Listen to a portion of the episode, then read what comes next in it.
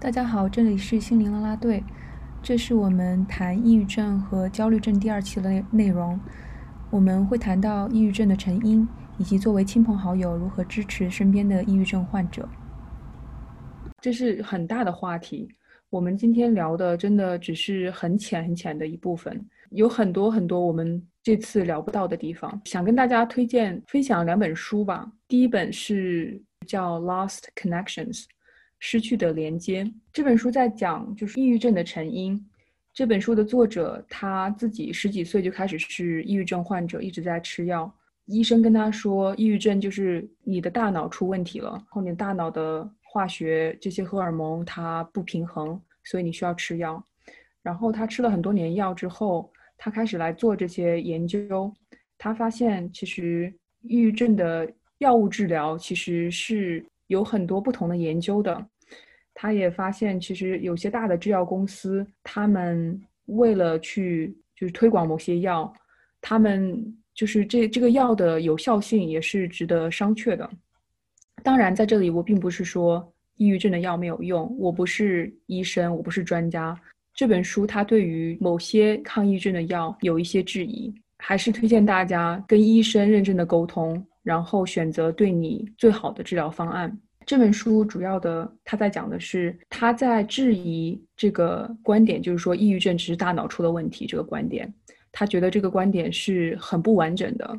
他想要讲的是，其实抑郁症是很多时候是我们人对于自己所处的环境一个非常正常的反应。后要面对抑郁症，治愈抑郁症。也并不并并不仅仅是让你的大脑的化学物质重新平衡这么简单，而是要处理处理就是面对你存在的你所在的环境的这一系列的问题。所以他讲的是，抑郁症是一种失去连接的表现，一种失去连接的症状。人如果要想要活得健康快乐，需要有跟自己的连接，需要认识自己，认识自己的情绪。然后需要跟他人有意义的连接，需要有朋友、亲人或者身边的人的支持，需要有有意义的工作。就是如果你觉得你的工作是有意义的，你觉得你的工作是让你感兴趣的，你觉得你在为社会做做贡献，对你的人生是非常重要的。然后最后一点是要跟大自然有连接。如果缺乏了这些连接，人。产生抑郁症的现象是很很非常自然的，也是你的身体在提醒你，你需要去做出一些改变。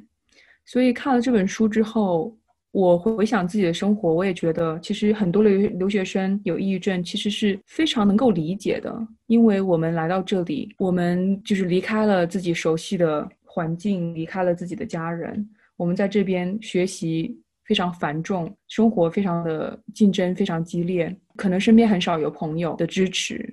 我也能够感受到，留学这些年，其实在身边的朋友其实是不多的。很多的朋友都是工作，然后去了外地，然后大家也就很多人也没办法在没有很经常的联系，就是很多时候都在室内工作，很少去真正的去大自然，去在野外接触到大自然。其实这一点也是。我也有很深的感触，就是我发现我去在外面走一走、看一看、听一听鸟叫、看一看小松鼠，突然就觉得自己其实是很渺小的。然后在大自然的这个环境下面，开始。对自己的问题有了一些认识，知道这些问题其实是很小的。我想回应刚刚邹毅讲到一点，是关于药物，说抑郁症是个整体的，单纯的从一个神经递质的失调来评来评价一个这个抑郁症，来作为一个唯一的指标或者说一个治疗方向是是不够完整的。我非常赞同这一点。抑郁症它的成因很复杂，它也包括着不光是。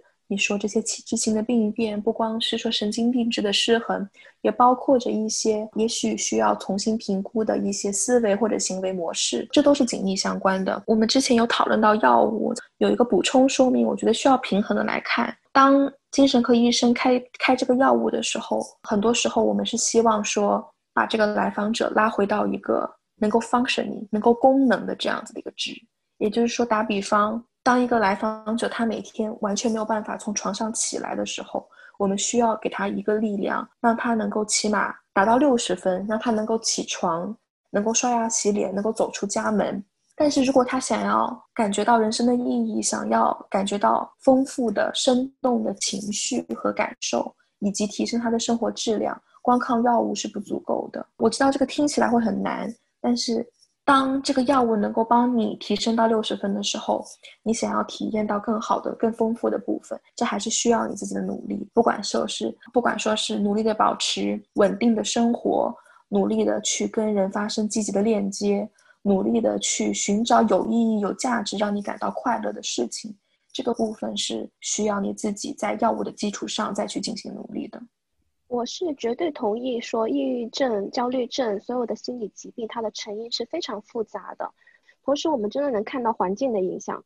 为什么北方天气冷的地方，他们的抑郁症会高发？为什么独居的人，他们的抑郁症会比较多发？这些都是很多方面的原因的。你可以说有啊，生理上面的原因，天气冷，那个日照时间短，影响了身体的这个日受到日照的恢复。同时，他们缺乏维生素 D，这个也会对于抑郁是一个有风险的一个指标。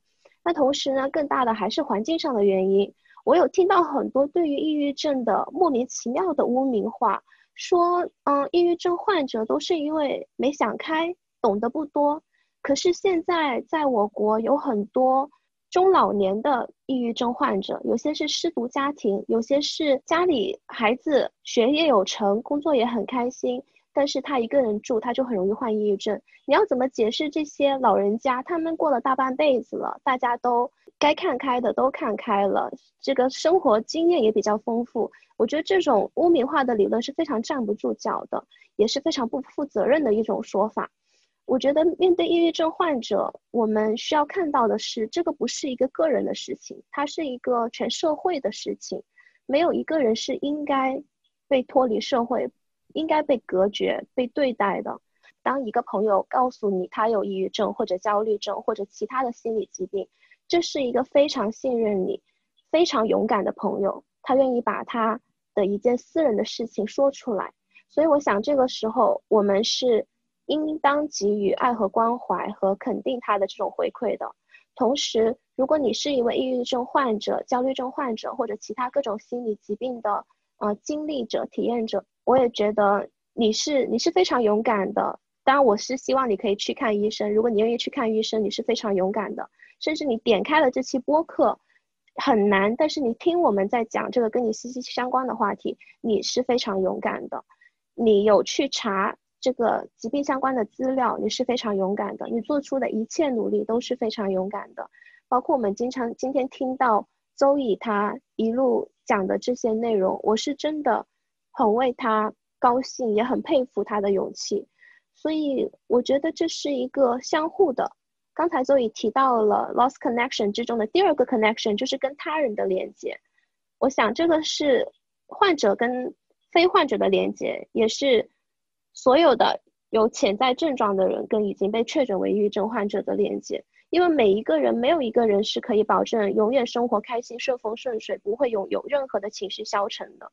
也，假如我们中有一些人，他的消沉比我们沉得更深一点，到了这个患病的症状，并不意味着我们比他强，我们都是在一条船上的人，所以我也非常鼓励大家去互相关怀，也关怀自己。还有周易刚才讲到的关怀社会，在工作中、在大自然中等等方面去接收，也去给予关怀，即便没有做出任何努力，也是很勇敢的。因为面对生活本身就很需要勇气，这一切的坚持都很需要勇气。我知道很多时候你会感觉是在一个人，但是我希望你能够终有一天找到让你感觉到有价值、让你感觉到被爱的这样的连接，然后在这些连接当中，更多的体验到美好的感受，体验到价值和意义。谢谢两位的分享。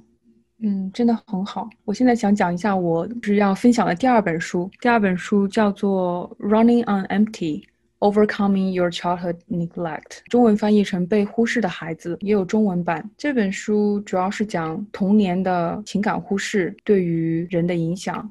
其实童年被情感忽视的人更容易产生抑郁症和焦虑症以及其他的啊心理疾病。我觉得这本书也对我很有帮助，更加理解自己的情绪，更加理解自己的症状。这并不是说去怪父母或指责父母哪里做的不好。其实很多的父母都他们的想法是好的，他们希望子女好，但是由于种种的限制以及他们自己成长的环境，导致。他们并没有去关心孩子的情绪，没有去引导，啊，以及给学给孩子就足够的这样子的情感的滋养和陪伴和关注，让孩子在情感的方面没有得到足够的这种支持以及教育，所以这些都是需要去关注的事情。当然，也就是也不排除有的父母是真的。很严重的伤害了孩子，不管是在心理上还是在身体上。还有一个相关的名词叫做 PTSD，创伤后应激障碍。曾经有过创伤性的事件的朋友，在更容易有焦虑症、抑郁症以及其他的一些，也是真的推荐去看医生或者看心理咨询师来面对自自己曾经经历的这些事情。看了这本书的反应是觉得好像好像被确诊了的感觉。哦，原来我一直在挣扎的一件事情，原来是童年的情感忽视，在了解他对我造成了什么样的影响。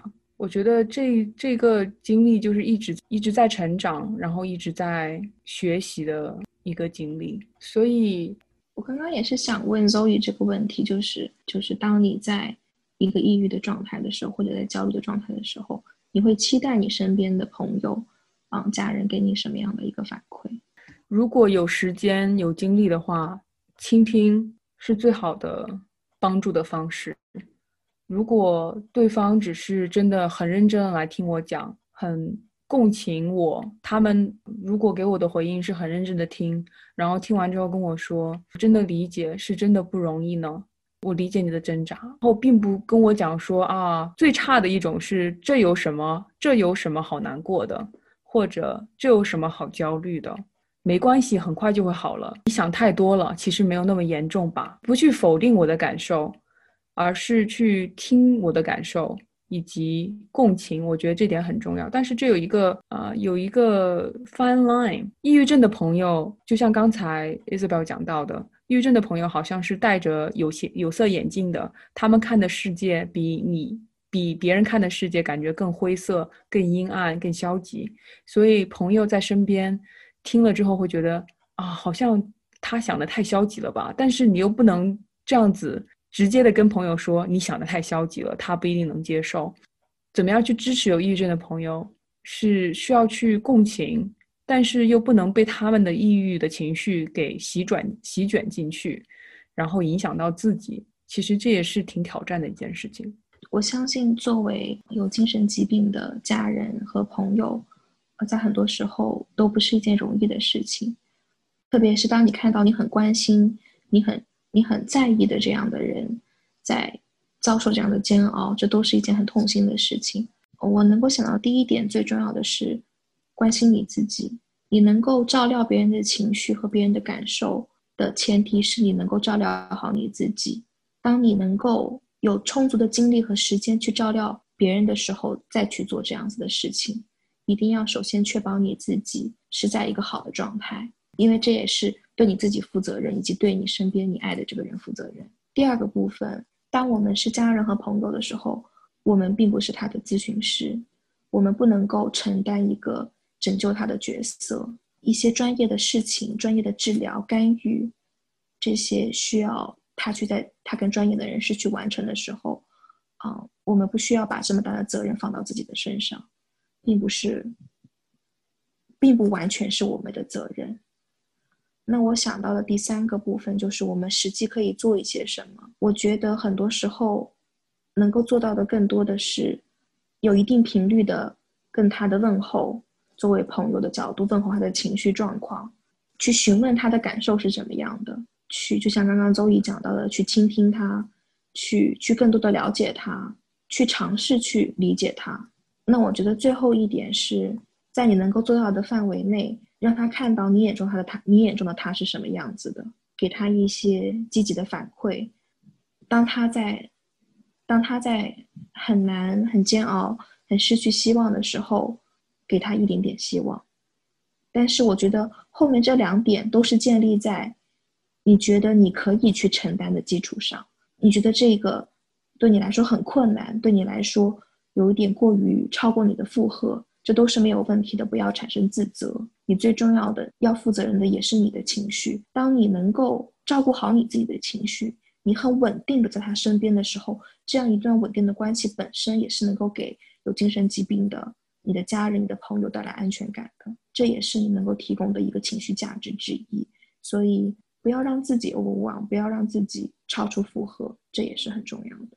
不知道大家有没有看过一部电影，叫做《头脑特工队》，里面有一个很有趣的观点是，它的主角不只是快乐，还有悲伤。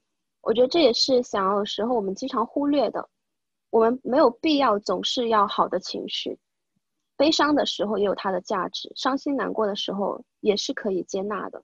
当悲伤发生的时候，你能够接纳悲伤和你能够接纳他人的悲伤，这非常好的能力，也是比抵抗这种情绪更容易做到的事情。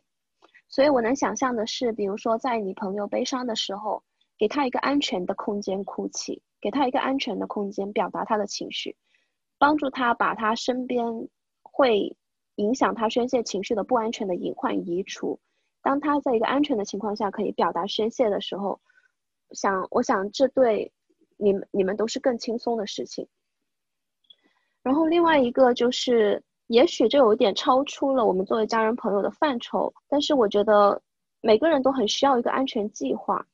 一个好的安全计划通常是由心理咨询师来为这个患者制作的，但是我们也可以通过自己的方式，因为你是他的家人朋友，你更了解他，同时他也更了解他自己，所以也许能做出一个属于你们的安全计划。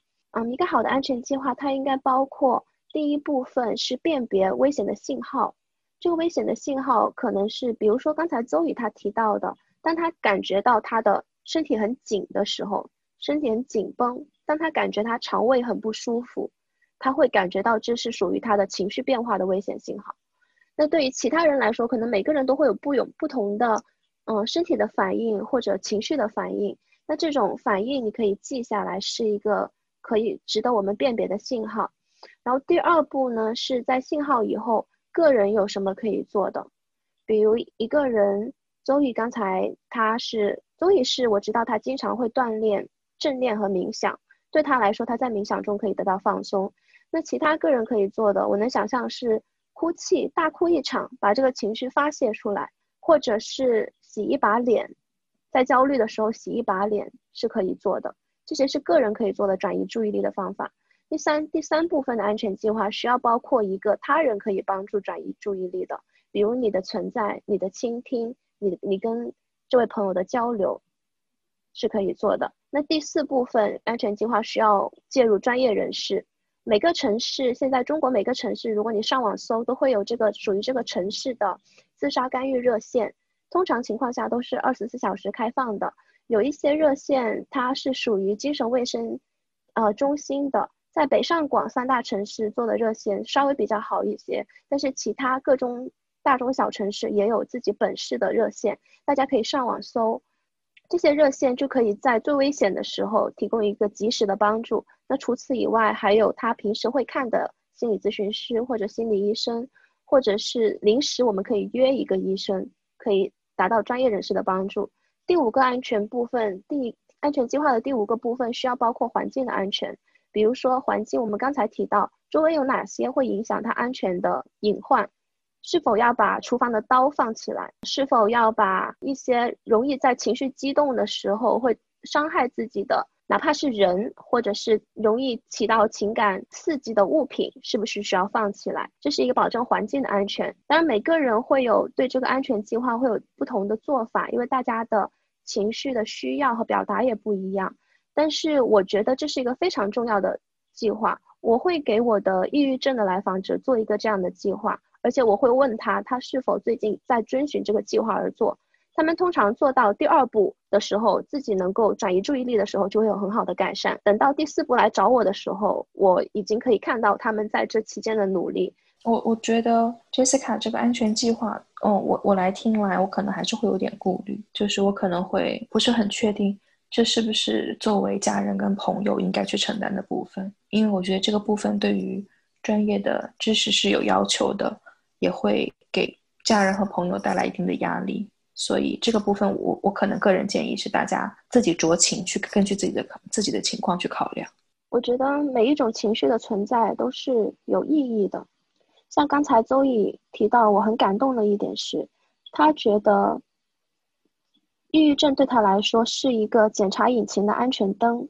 他因为这个情绪、这个疾病的存在，他能够反省自己的生活，他能够看到自己有哪些可以及时调整，来帮助自己缓解压力，然后更加或过得更舒服自在的部分。我觉得这个情绪无论在某些人身上，它成为了一个严重的亮着的灯，还是对我们来说是还没有到亮灯的地步。但是确实，我们这架车有一些小小的问题，都是值得我们接纳去拥抱它的。我想到我经历的情绪最痛苦的被应对的方式，就是有人叫我不要哭，很想哭的时候，他说不要哭，不准哭，是非常痛苦的。所以我觉得。拥抱情绪是我们自愈的第一步。这个情绪，接接受它，同时接受彼此的情绪，如何更好的应对这种情绪？发现这个情绪背后暗藏的问题，是我们每个人都可以通过观察自己中得到的。因为我的一些来访者，他来找我，他跟我提到，他觉得他的抑郁是因为 A 引起，但是我往往会看到。在更多的了解后，发现它跟 B 有关系，跟 C 有关系，但是可能它限于其中，他没有看到。同时，每个人我们自己应该是更最了解自己，也最能帮助自己的人。所以，我想还是那句话，我觉得自我觉察对我们的身心健康都是非常重要的一种了解自己的方式。也希望我们在未来的生活中，每个人都可以有更多的自我觉察，同时更多的自我接纳、自我包容。也因为我们对自己的接纳和包容，我们也可以更好的包容别人、爱别人。很好，我也想跟有焦虑或者抑郁的朋友讲说，你不是一个人，你不是孤单的，有很多的资源可以帮助到你，你的状态可以变得更好，是有希望的。希望你能够照顾好自己。那我们今天就聊到这里，我们下期再见。我们是心灵啦啦队，我们是你的你的啦啦队。耶，拜拜，大家拜拜。